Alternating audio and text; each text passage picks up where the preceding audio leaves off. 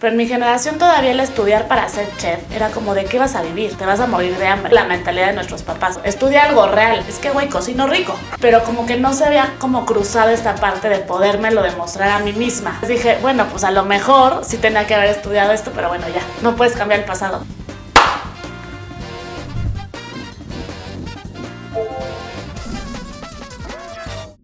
Bienvenido al podcast en donde platico con gente chingona. Platico con aquellos que trabajan en cumplir sus sueños, con aquellos que encuentran una oportunidad en la adversidad.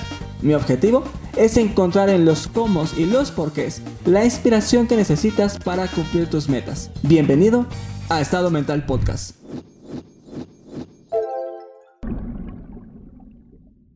Itzel, bienvenida a Estado Mental, a un episodio. Se nos hizo, Se nos hizo. Después de varias... Mira, me operaron a mí. Te fuiste de vacaciones, regresaste, pasó fiestas patrias. Te cancelé como dos veces.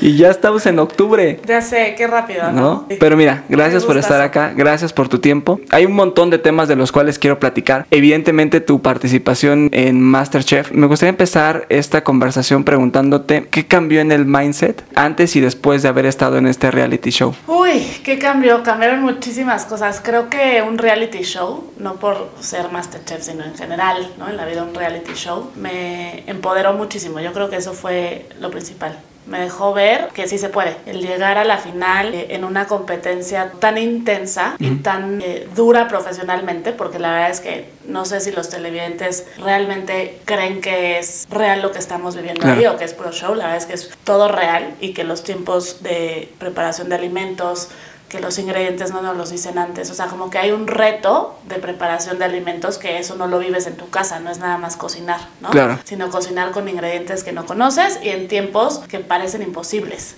Entonces, todo ese tema hace que sea mucho más retador, evidentemente. El saber o el darte cuenta de que sí puedes, a pesar de todos estos obstáculos, y llegar a la final me empoderó, yo creo que, pero muchísimo.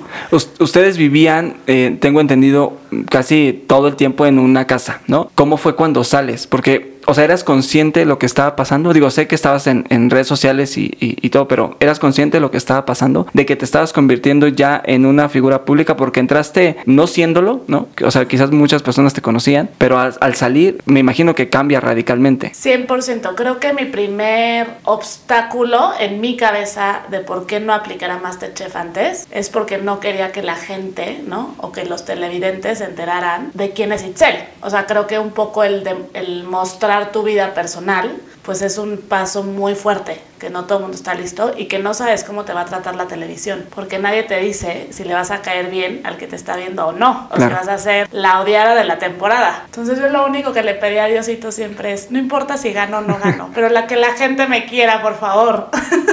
Y, y- y creo que terminaste ganando más que el millón de pesos, ¿no? Por lo que he visto en, en diferentes entrevistas, eres eh, quizás de las tres, dos personas más queridas de esa temporada, de ese reality, y que la gente te sigue, ¿no? La gente creo que se encariñó con Itzel. No sé si ahí tú me dirás si era el personaje, si eres tú en realidad, pero se encariñó con esa faceta que mostraste, de que eres auténtica y, y mostrarte tal cual eres, porque, y escuchaba en algún momento que hablaban de, de estereotipos y de etiquetas, ¿no? Y quizás te pusieron la etiqueta, pero al final es, yo soy esto y no tengo por qué ocultarlo. Y creo que mucha gente lo entendió muy bien, ¿no? Justo, lo que tú mencionas, yo fui Itzel todo el tiempo en Masterchef, en la casa, en el programa. Yo no iba a fingir un personaje, porque imagínate tantos meses de grabación fingiendo a alguien que no eres. Yo soy auténtica por naturaleza, ¿no? Y justo lo que odio en general de la sociedad es cuando no son auténticos. Entonces yo llegué siendo quien soy y yo sé que soy una persona buena onda, eso lo sé, ¿no?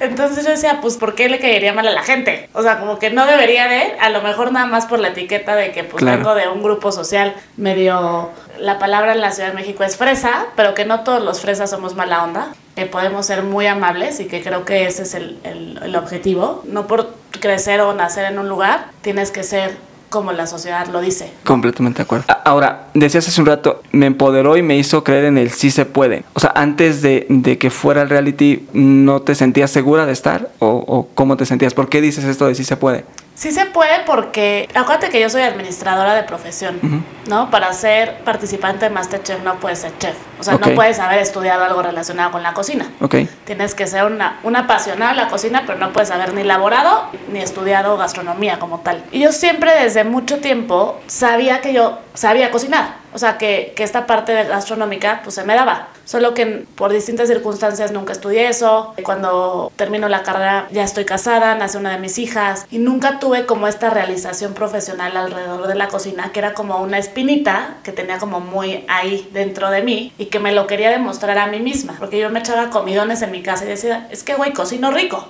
¿no?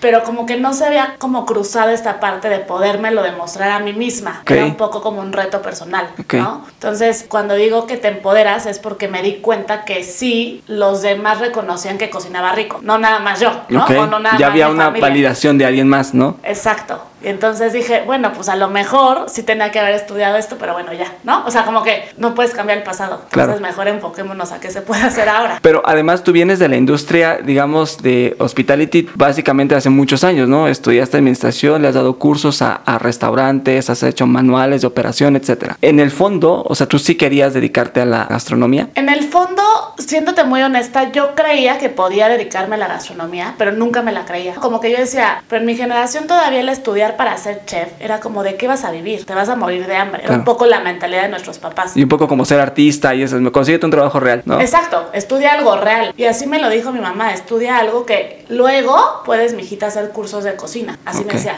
pero estudia algo que te dé las bases financieras, contables, económicas para la vida. Y entonces por eso me meto a administración. Ok. Pero me meto a una carrera de administración de instituciones que justo te permite administrar empresas de servicio. O sea, como enfocada a empresas de servicio. Y terminando mi carrera me dedico a restaurantes, pero en la parte administrativa siempre. Que Ok. no es lo mismo administrar que saber cocinar. No, por supuesto, estás en la parte de insumos, pérdidas, ganancias, este, manuales de operación, etcétera, pero... Y entonces empiezo a dar clases en la escuela donde yo estudio, después en el CESA, que es una escuela también de gastronomía, pero nunca me metí a la cocina. O sea, era como yo hacía la parte de la enseñanza de cómo administrar un restaurante, ¿no? Que son dos mundos distintos. Entonces, muchas veces también se dijo, es que es injusto porque ella trae escuela. Pues no, o sea, traigo una escuela administrativa, pero eso no quiere decir que, Que hayan sepa, dado claro. clases de cocina como tal, ¿no? Claro. Entonces, y, y todos estos años, o sea, mientras estabas trabajando, bueno, mientras estudiaste y trabajando de, de docente y capacitando, tenías la espinita de cocinar. Sí, siempre. O sea, de hecho, en algún momento yo hablé con Patricio, que es mi esposo, del el tema de irme de maestría a alguna universidad en Estados Unidos o en, o en Europa, en algo relacionado específicamente en gastronomía. Escuché en algún momento que decías que los tiempos eran perfectos. Y ese momento cuando, te, te lo pregunto porque, ¿cómo cambia la perspectiva de una persona? Porque estábamos enfrentándonos al momento más duro de la pandemia. En ese momento ya había mucha incertidumbre pues en todo el mundo. Pero para ti fue un momento perfecto de decir, voy. ¿Qué pasó en ese momento que dijiste, es ahora o, o no es? Pasan dos factores bien importantes. Pato, mi esposo, trabajó mucho tiempo en gobierno, mucho tiempo. Y justo cuando se abre esta temporada de Masterchef, ya él no trabajaba en gobierno, él ya tenía un despacho. Ok. Entonces yo no podía aplicar a ningún reality si él estaba en gobierno, así de fácil. Porque sabía que no iba a quedar. O sea, era como, no, punto. No, no machaba su vida pro- profesional con mi vida personal, o sea, y profesional en ese momento. Pero esa es una decisión de ustedes. O sea, ustedes decidieron que no jalaba. El- No jalaba porque él nunca estaba, porque no tenía tiempo, porque estar en gobierno es demasiado demandante. O sea, él tenía un puesto relevante en gobierno, entonces pues simplemente no, o sea, no empataba. Ok. No, no se podía, ¿no? O aunque se hubiera podido, yo estoy segura que no era el momento para hacerlo, pues. Y la segunda es porque los castings eran presenciales. O sea, tú ibas a Azteca a entregar tus platos A formarte. a formarte horas. Y eso no, no, no, no. Yo decía, no me voy a formar para que prueben mi platillo. Me podía, es algo que me podía. Ok. Y esta temporada, o sea, mi temporada era un casting virtual. Entonces, por pandemia, yo dije, no, hombre, pues perfecto. Entonces hice un video, no me tuve que formar. Digo, pero ¿cómo juzgan un platillo de sabor si que solo la presentación y ver que había técnica y that's it? Sí, o sea, fue, no pueden juzgar un sabor, pero fueron como seis entrevistas, o sea, no fue una entrevista. Ok. Entonces te entrevistan todos los chefs, te hacen muchas preguntas técnicas, ¿no? Miden qué tan, tan honesto eres también, porque hay cosas que no sabes. O sea, a mí me, me acuerdo que José Ramón me preguntó cómo se hace un chocoflan. Dije, chef, no tengo idea, o sea, no sé, ¿para qué le invento ahorita la receta? Ah, bueno, no importa. Y creo que también miden tu grado de, de honestidad, ¿no? Entonces no es nada más que esté rico, es quién eres, por qué, que seas honesto, cómo te expresas, que realmente sepas de cocina y eso se da uno cuenta preguntando un par de cosas técnicas. Ok, y entonces decides, en pandemia dices, voy, ¿no? O sea, haces el casting, te quedas, empieza el programa, que para eso has, hablado muchísimo, termina el programa. ¿Cómo te sientes? Hace un rato hablábamos de hacer, volverte una persona pública. ¿Cómo venciste ese miedo? Porque es al final ya estás expuesta en tu día a día y aparte hoy veo que lo haces súper bien. Entonces creo que eso ya está vencido, ¿no? Haces historias de, este, de tu casa, de tus hijas, de tu trabajo, etcétera, ¿no? Ya lo haces muy bien. Yo te veo y lo haces muy natural. A mí también me cuesta un montón hacerlo, pero parece que tú lo vienes haciendo hace mucho tiempo y me dices ahorita, oye, yo hace año y medio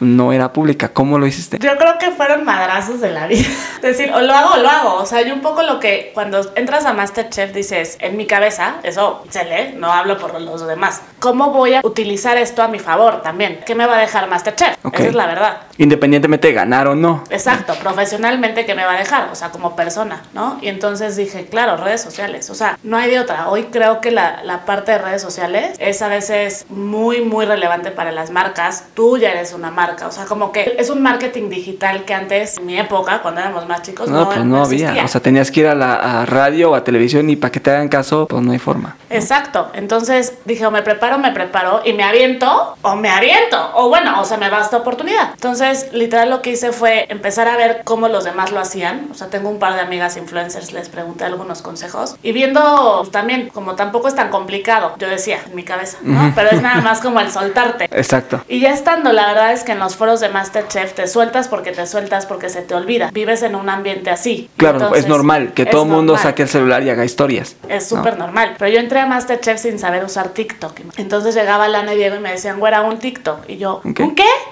y bueno, pues si me enseñan, feliz, ¿no? Digo, hoy tengo, yo no sé cómo, 40 mil seguidores en TikTok. O sea, se me hace increíble porque lo hago fatal. Ahí sí, todavía. O sea, tengo muchas áreas de oportunidad ahí. Pero yo, na, o sea, yo llego a Masterchef sin TikTok. Esa es la realidad. Y entonces, para muchos TikTokeros, seguro es cualquier cosa 40 mil. O sea, seguramente es un número irrelevante. Para mí es como, ¿cómo? Ay, sí. ¿en qué momento? O sea, 40 mil personas que están, que, que decidieron seguirme. Eh, Claro, y ver lo que estás haciendo. Ahora, decías hace un rato, en el foro, en el reality era muy normal que todo mundo sacara el celular y y hiciera historias. Sales de eso y ya empiezas, de, o sea, que estás con tu familia y dices, a ver, aguántenme, voy a hacer una historia. Ellos ya no traían ese mindset de, a ver, mamá, ¿qué estás haciendo? ¿No? O tus amigas, no sé. Socialmente, te soy súper honesta, ha sido muy difícil. Porque yo vengo en- de un grupo social en donde el ser influencer, o sea, no es que sea mal visto, pero simplemente no es común. Estamos en un grupo social en donde es un tema como más administrativo, político, o sea, no es un Social. tema tan, ajá, ta- tan, público,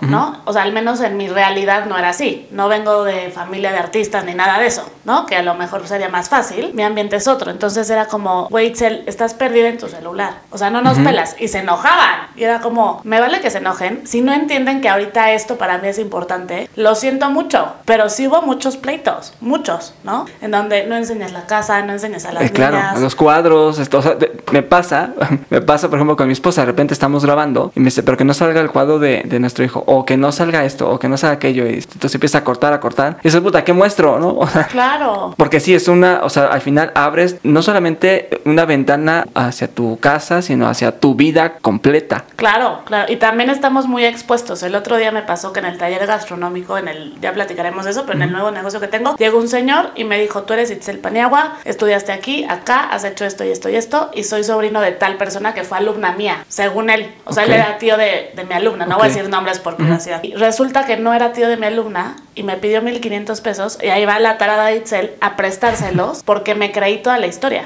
Pero porque llegó con punto y coma a decirme a dónde me había ido con su sobrina de viaje. De, me fui con la escuela en el CESA, me llevé al- alumnos a Chicago una vez y fue y me dijo que yo me había llevado a su sobrina a Chicago. O sea, Tenía todo. todo. Entonces, también estás expuesto, esa es la verdad, y tienes que tener mucho cuidado porque tu seguridad como Claro. persona, pues sí, sí es vulnerable, ¿no? Hoy. Digo, yo vivo muy tranquila con la protección de Dios siempre, pero, pero sí es una realidad. ¿Y hasta qué punto dices esto sí comparto y esto no comparto? Yo no comparto nada que tenga que ver con mi seguridad, o sea, que pueda como dañar mi seguridad, ¿sabes? O sea, no, no comparto dónde vivo, ¿no? No comparto esos datos pues tan Sí, personales. ¿no? Evidentemente pues mis hijas son parte de mi vida y pues están ahí, ni modo, lo tengo que compartir, Claro. ¿sabes? Pero tampoco creas que soy muy fan. Ok, ¿y tu esposo qué dice ahora? No, pues nada, no le ha quedado más que aguantarlo.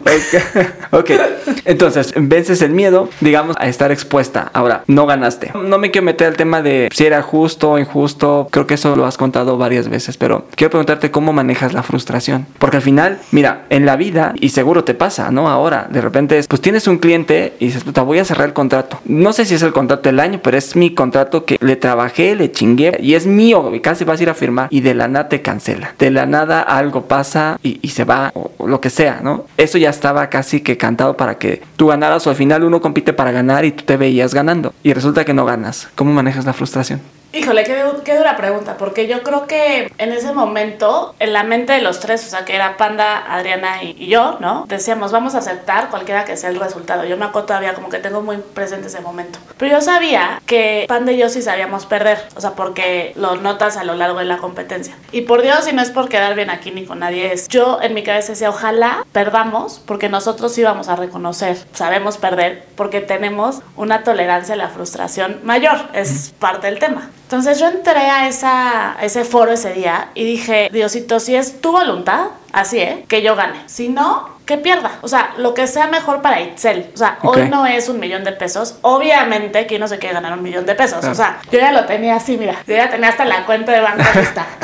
Porque claro que estás ahí por la lana. O sea, que, que no me mientan que no. Todos estamos ahí por no, la lana, pues, ¿no? por supuesto. ¿Quién te paga mil, un millón de No, y pesos? más si estás ya en el último programa donde, o sea, ¿no? O sea, de los primeros dices, bueno, puta, pues sí faltaba mucho, pero te echaste todo el reality, llegaste a la final y no ganas, dices, uy, está mal. ya te lo estás saboreando. Claro, ¿no? Entonces, este, cuando me dicen que no ganó, pues en ese momento la verdad es que yo dije, voy a aceptarlo, o sea, como que estaba muy mentalizada que no iba a ser, no me iba a poner a hacer un drama y que, qué bueno, o sea, para mí estar en la final ya era ganar, ¿no? Y entonces dije, no pasa nada, como que lo bloqueé, ¿sabes? Y dije, voy a estar feliz porque me gané el segundo lugar y voy- aquí están mis hijas y también es como demostrarles que no siempre se gana el primer lugar y que también está bien, ¿no? Yo tengo a la chiquita que es Ana Sofía súper competitiva y hacemos competencias de patinaje en hielo a veces, con, o sea, ellas hacen competencias y si no gana el primer lugar se enoja muchísimo, ¿no? Entonces era para mí como un ejemplo de vida para las niñas. De mamá no ganó el primer lugar y no está llorando, no está Claro. frustrada, o sea, no está frustrada, está contenta porque estuvo aquí y porque lo disfrutó. Claro. Obviamente llegué a mi casa después porque ese día se termina Masterchef para todos. O sea, ya no regresas a la casa. O sea, te dicen bye bye, gracias. O sea, gracias por participar, lléguele ya, ¿no? Y te mandan a. Bueno, yo que vivo en la ciudad, ese día me fui a mi casa. Y yo sí creo que estuve como, como deprimida dos meses. Ok. Porque no, no es frustrada, pero real. O sea, ahorita como que he hecho el tiempo atrás y sí creo que dos meses estuve como deprimida porque nunca supe por qué había sucedido eso, ¿sabes? Y yo decía, no, o sea, es que qué hice mal, qué podía haber hecho mejor, cómo puedo mejorar. O sea, como que era esta frustración de que no supe cómo la cagué, así. Sí. Pero dije, no importa, o sea, como que en mi cabeza decía, no importa, vienen cosas mejores, pero obviamente, o sea, abriéndote como todo mi corazón, pues no fue fácil. O sea, como que aceptar no ganar para nadie es fácil, ¿no? Más cuando justo como tú dices, ya lo tenía ahí, Sí, está un pelito. a un ¿no? pelito. Espero que este episodio esté siendo de tu agrado. Quiero aprovechar un minuto de tu tiempo para contarte que en mi equipo hemos fundado el primer portal de noticias de podcast en México y lo llamamos mundopodcast.mx. Decidimos fundar este espacio porque nos dimos cuenta que era complicado mantenerte actualizado en la industria del podcasting, así que lo que hicimos fue reunir toda la información que se genera en el mundo y lo traemos para ti. En este espacio podrás encontrar información acerca de las recomendaciones para crear tu primer podcast, estar al día en las tendencias en la generación de contenido y mantenerte actualizado en los principales lanzamientos de podcast en el mundo. Estoy seguro que una vez que visites nuestro portal se convertirá en tu fuente de información favorita en la industria. Te invito a que te des una vuelta y me cuentes en Instagram qué te pareció. Visita el sitio mundopodcast.mx. Entonces, ¿cómo lidié con eso? Pues con mucho apoyo de, gente querida, o sea, de vamos, fue cuando empieza el proyecto del taller gastronómico, ¿no? Te vamos a ponerle todo tu conocimiento en un proyecto que se llame taller gastronómico. Y entonces empiezo como a trabajar en esto y empiezo a trabajar más en mis redes sociales. Y dije, no me puedo aquí quedar tumbada. O sea, ahora salgo porque salgo, ¿no? Hacer algo chingón y a potenciar esto que me dejó Masterchef. Y dije, no importa por qué haya sido, o sea, no importa la razón, o sea, creo que ya hoy no necesito una explicación, tengo que salir de esta, ¿no? Así. Y entonces cuando me empiezo a dar cuenta también, porque acuérdate que los programas se graban con, no en tiempo real, sí, claro. ¿no? Se graban antes, sí, desfase.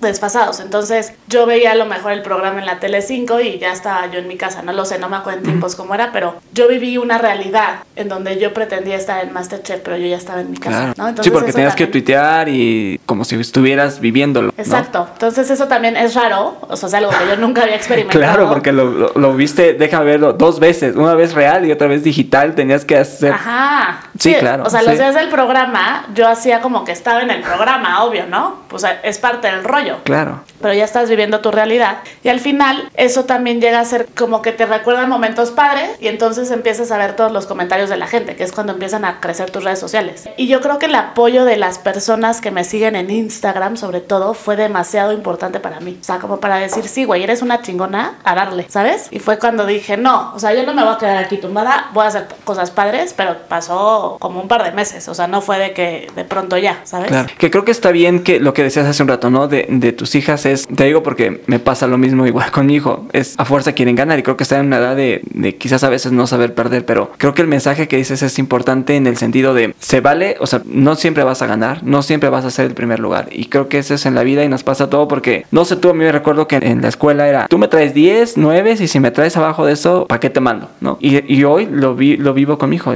¿hay algún problema con que saque 7, 6 o 8? Puta, pues el cuate no le gustan las matemáticas, pero mira, es buenísimo para el arte. Pues no es a fuerza que sea un buenazo en matemáticas, ¿no? Y creo que eso nos faltaba en otras generaciones en donde pues, no había un perfilamiento y tenías que ser bueno en todo o quedar bien socialmente, ¿no? Y creo que hoy el mensaje que me llevo en esta parte es que se vale, es válido perder y también es válido sentirse enojado, frustrado, pero no quedarse ahí toda la vida, ¿no? Porque si perdiste, te enojas porque le dedicaste esfuerzo. Hablé hace unas semanas con una atleta paralímpica y me decía, es que yo le dediqué años a trabajar para Brasil, eh, para Río 2016 y no clasifiqué. Y quería dejarlo porque decía, a ver Dios, yo hice todo de mi parte y tú no me lo diste, ¿en qué fallé? Y justo decía lo mismo, mi familia, entender por qué lo estaba haciendo, qué era lo más importante, me impulsó a seguir y no dejarlo. Y Cortea, pues después le chingó y clasificó para Tokio y es un gran éxito lo que, lo que hizo allá. Entonces es saberle dar la vuelta y no quedarte ahí pues todo el tiempo lamentándote y latigándote, diciéndote que pues eres un malo para hacer las cosas y que eres un tonto y que eres un fracasado porque muchas veces y muchas personas pueden llegar a vivir y pasar mucho tiempo en eso y echándole la culpa a todo, al sistema, a otros, a la economía, al gobierno y no trabajan para sí. Sí, 100%. Digo, creo que se dice muy fácil, sales de ahí, ¿no? Pero pues es un poco, o sea, porque no es fácil. Es, hay veces que hasta el otro día platicaba con una persona y le decía, maybe hasta necesitas ir con un psicólogo o un psiquiatra, porque hay veces que real no es, o sea, tú quieres y no puedes, ¿no? Y creo que también el reconocer que estás sintiéndote mal y pedir ayuda es parte importantísima. O sea, ayuda a tu familia, ayuda al psicólogo, o sea, como el reconocer y decir, me estoy sintiendo realmente la fregada, ¿no? Yo cuando lo reconocí fue cuando pude como empezar a fluir otra vez, pero si no, pues te quedas ahí, ahí toda Sí, la vida. Claro. Déjame ir a- al momento en el que empiezas, o sea, sales, digamos, a- acaba el, el reality y empiezas a trabajar en, en taller gastronómico. Es una combinación de la docencia con lo que hablamos hace un rato que te encanta, que es la gastronomía. Y creo que es interesante porque no pusiste un restaurante que era como lo obvio quizás y que creo que en este momento también la industria está, o sea, por la pandemia y esto, pues no está pasando como su mejor momento. Y creo que esa mezcla es interesante. Mi duda es acá, o sea, ¿cómo lo piensas? ¿Cómo dices? No voy a poner un restaurante, sí voy a poner un taller gastronómico y, y hacemos platillos y le enseño a la gente y convive conmigo aparte. ¿Cómo se te ocurre? Y en plena pandemia. Justo en plena pandemia, la verdad es que a la industria le fue. Yo tenía todos los datos, ahorita la verdad es que no los tengo en la cabeza, pero tenía todos los datos de cuántos restaurantes quebraron eh, justo en 2020, ¿no? Que fue una bestialidad. Y yo decía, a ver, es irónico decir que voy a abrir un restaurante.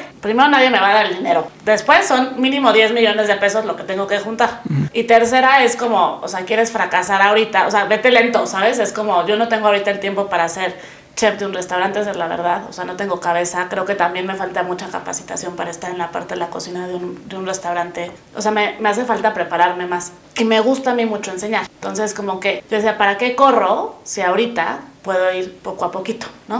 Entonces, el tema del taller nace porque cuando a mí me aceptan en Masterchef, o sea, bueno, no me aceptan, pero me empiezan a hacer las entrevistas en Masterchef, yo digo, o me preparo o me preparo, o voy a llegar a poner mi cara de mensa a Masterchef. O sea, como me preparo, empiezo a leer libros, que es lo que te dicen, ¿no? Empieza a ensayar, o sea, empieza a cocinar en tu casa más, empieza a buscar recetas distintas. Y entonces, cuando empiezan a pasar esta serie de entrevistas, yo empiezo a cocinar mucho más en mi casa. Y entonces me quedaban cientos de toneladas de comida. Y entonces invitaba a mis amigos, bueno, amigas, amigos o familiares. Y entonces hacíamos como esta dinámica de todos vamos a cocinar juntos y luego nos quedamos a comer o a cenar. Y ese es el taller gastronómico. Entonces cuando termina Masterchef dije, esta idea que empezó en mi casa, yo cocinando y aprendiendo para entrar a Masterchef, ahora la voy a hacer un negocio. Porque a quién no le gusta cocinar con su gente querida. Claro. Pero nadie quiere cocinar en su casa porque se hace un desmadre. Sí. Y porque se queda todo tirado y luego nadie quiere recoger, ¿sí o no? Entonces yo dije, no, pues les voy a poner una cocina muy chula, muy linda, que vengan a hacer el desmadre que quieran. Les enseño, luego se quedan a comer o a cenar y ya regresen a su casa y nada pasó. Nosotros Claro. hacemos todo por ti. Entonces y, así y te fue. está yendo increíble. Está yendo padre. Estamos ahorita, eh, pues como fully book en la semana. Eso está padre. Esta semana está ya fully book.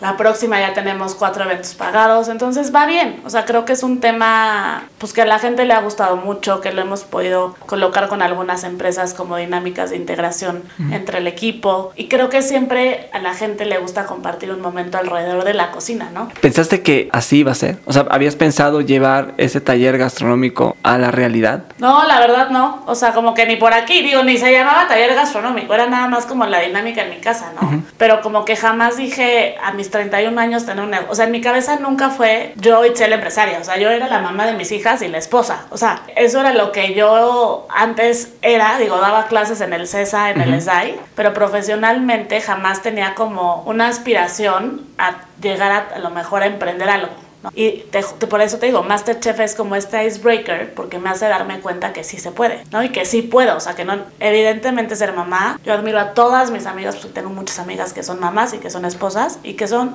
súper felices así, ¿no? Yo me di cuenta que yo tengo una cosquillita por lo profesional también y que quiero romperla también en lo profesional. Y eso, o sea, cuando yo veo que eso es así, es después de este programa. ¿Cómo priorizas el tema de la familia con el trabajo? Porque venías de ser mamá, digamos, de tiempo completo, sí con lo del CESA, pero al final no full en tu trabajo. Hoy creo que la dinámica cambia. ¿Cómo priorizas? Está cañón. O sea, a ver, mi prioridad son siempre las niñas. Entonces trato de dividirme al mil. Creo que eso también me facilita mucho la empresa, o sea, que sean mi taller, que sean mis tiempos. Pero sobre todo yo creo que es tiempo de calidad con las niñas, ¿no? Que no es estar 80 horas con ellas, es nada más, o sea, es estar. Cuando estés, tómatelo en serio. Entonces yo todos los días como con mis hijas, sí o sí. O sea, al menos de que tenga alguna comida de chamba, que es raro, pero todos los días como con mis hijas. A lo mejor si algún, algún día sale un evento de comida, pues ese día no, pero trato de que mi mamá esté, ¿no? O que la, la abuela paterna también esté, ¿no? O sea, que alguien de la familia coma con ellos. Exacto, o sea, que no se sientan nada más como, ay, mamá se fue todo el día,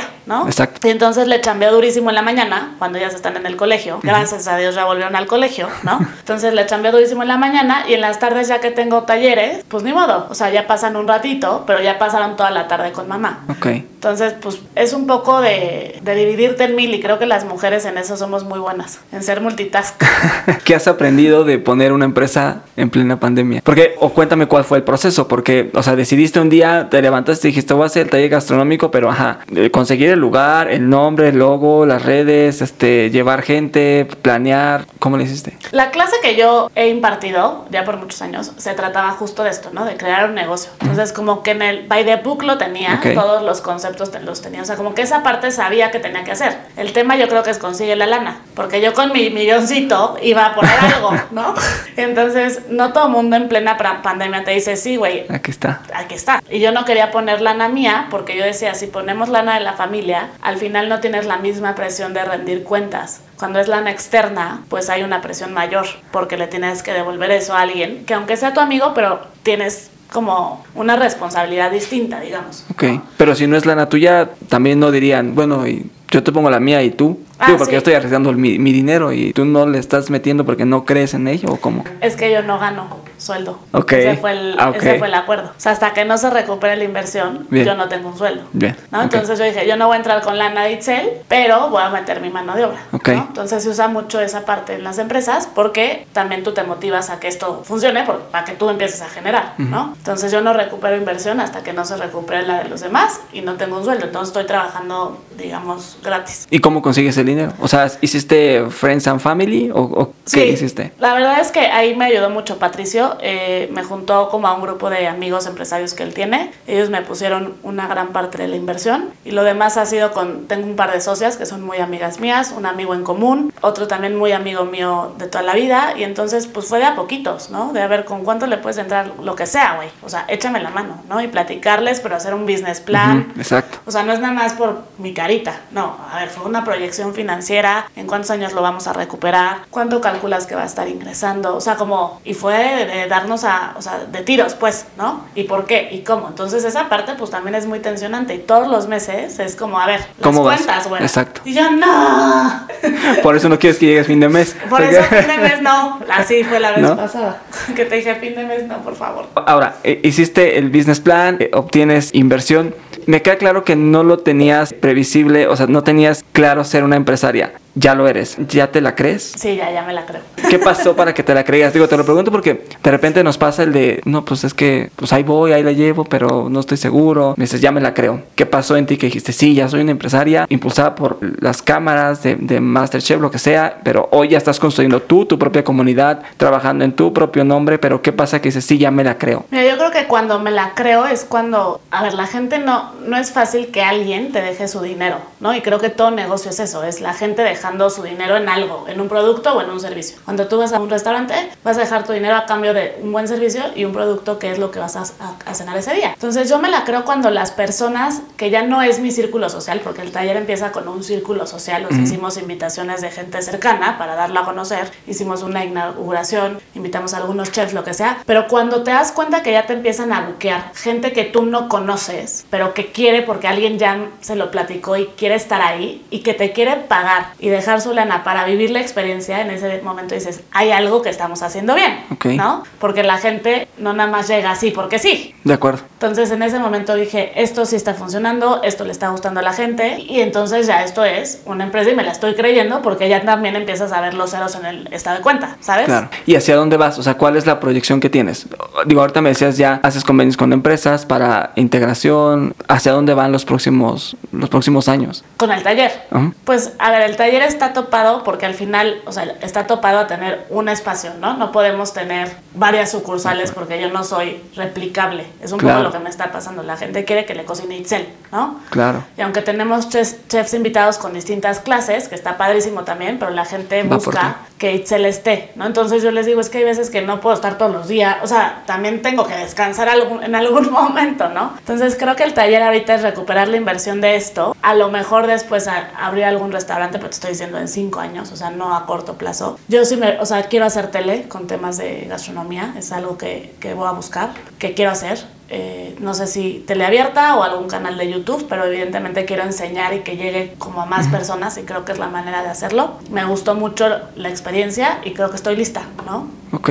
Va por Eh, ahí. Quiero pasar a... Bueno, me me gustaría que me contaras un poquito de la experiencia. O sea, digo, ya me decías, la gente va, cocina, eh, se la pasa bien con sus cuates y después come lo que cocinó. Cu- ¿Cuál es la experiencia, digo, para las personas que nos escuchan y que están en la ciudad o van a venir a la ciudad? ¿Cómo ven qué pueden cocinar? ¿Cuánto dura la actividad? ¿Cuántas personas pueden ir? ¿Cómo funciona? Son grupos cerrados, ¿no? Tenemos dos dinámicas. Una que son clases de cocina, que son los talleres de cocina, en donde abrimos al público en general. Por ejemplo, el jueves tenemos clase de comida Thai, y entonces va Pepe Campero, que es un super chef. Él da la clase, cocinamos tres tiempos, o sea, tres platos. Es una clase de dos horas y la gente se lleva lo que cocinamos a su casa. ¿no? Entonces es una clase de comida Thai. Vas dos horas y te llevas el producto a tu casa. Y las otras son las experiencias, que ahí son grupos cerrados. Entonces tú, Luis, me dices, quiero ir con mi familia o con mis amigos. Ah, bueno, ¿qué día? Buscamos disponibilidad. Te mando dos menús que tenemos, uno tradicional mexicano y uno contemporáneo. Entonces ya que te mando los menús, tú eliges tres opciones, o sea, una entrada sopa, un plato fuerte y un postre. Entonces todo el grupo aprende a cocinar eso. Entonces tengo los platos de la final, por ejemplo, en la final hice una burrata ahumada, hice un short rib hice un tiramisú. Esos platos están ahí metidos. Ok.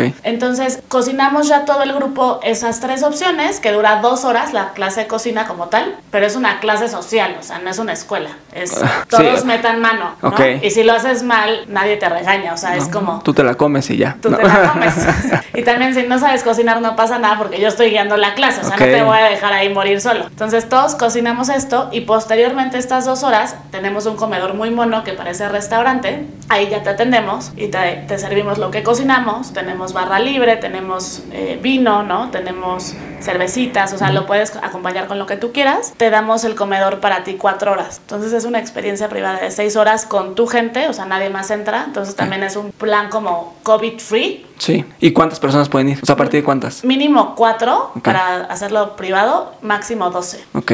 Estamos topados a 12. Buenísimo. Pues hay que Sí. entrar a la página. Quiero ir a la última sección donde te voy a hacer algunas preguntas muy concretas. Eh, tú te puedes extender en la respuesta. Quiero preguntarte, si pudieras cambiar algo en el mundo, ¿qué sería? La desigualdad social. Vi que andas, mm, en años anteriores andabas muy metida en, en temas sociales, ¿no? Muy. Con comunidades y, y esto. ¿Sigues haciéndolo? La verdad, no, pero es algo que tengo que retomar. Sí, digo, me queda claro, o sea, lo que pasó, pues, lo que andas ahorita con Chama, lo que regulas, pero, pero veo que es algo que, que te mueve. Me, me mueve muchísimo, no sabes cómo. Muchísimo, muchísimo. Creo que por los puestos que tuvo Patricio en algún momento yo pude colaborar con en voluntariados de una manera muy cercana. Bueno, a mí me llena demasiado. ¿De dónde obtienes inspiración? De mis hijas. ¿Qué es el éxito para ti? Yo creo que el éxito es una mezcla de estar bien en todas las áreas de tu vida, ¿no? O sea, de tener un balance en lo profesional, en lo personal, en lo social, en lo económico. O sea, no es la fama, no es el dinero, es tener un balance, porque un poco lo que pasa a veces en estas sociedades, ¿para qué quieres fama y lana? Si estás vacío y hueco y no te sientes pleno, ¿no? En la familia o en, con amigos, o sea, si te sientes tú solo en la vida, pues ¿para qué? Entonces creo que es un balance de todas las áreas. ¿Tienes algún recuerdo que te haga reír? ¿Cuál es? ¿Algún recuerdo que me haga reír? Sí, mucho. Mi infancia fue llena de risas con mi mamá, ¿no? Entonces tengo muy buenos recuerdos de viajes con mi mamá. Sobre todo, nos íbamos mucho a Canadá. Iba- Viajábamos una vez al año a Canadá. Y estos bolazos de nieve, ya sabes, en la cara, jugando con tu mamá, son como lo máximo. Y creo que también en,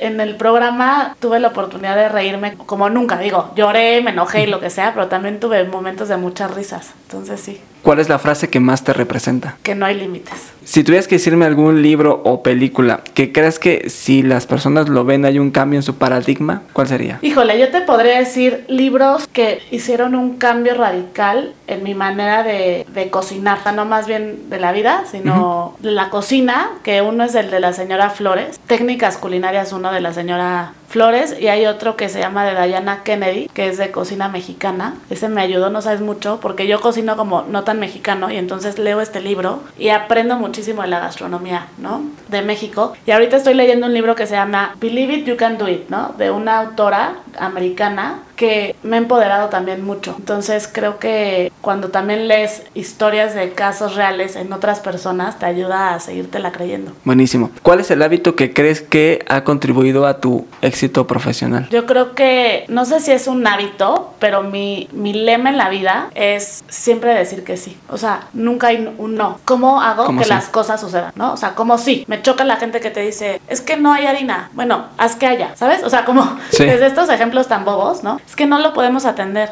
No, sí lo podemos atender. En 20 minutos lo podemos atender, pero sí lo podemos atender, ¿no? O sea, como que a mis clientes nunca les digo que no. Es, vamos a tener una experiencia súper distinta el sábado de una clienta que quiere hacer cajas misteriosas. Entonces vamos a hacer en el taller cajas misteriosas, como de Masterchef. Ok. Y ellos van a cocinar lo que ellos quieran. Y me planteé la idea y yo, wow, o sea, O sea, la clienta llegó a decirte, quiero esto. Ajá, es mi cumpleaños y quiero que en vez de que cocinemos como normalmente cocinas tú en tu taller, lo hagamos con cajas misteriosas y que mis invitados inventen el platillo con los ingredientes que tú les pones ahí. Y yo, espérame, majo, o sea, como que no, ¿sabes? O sea, en mi cabeza.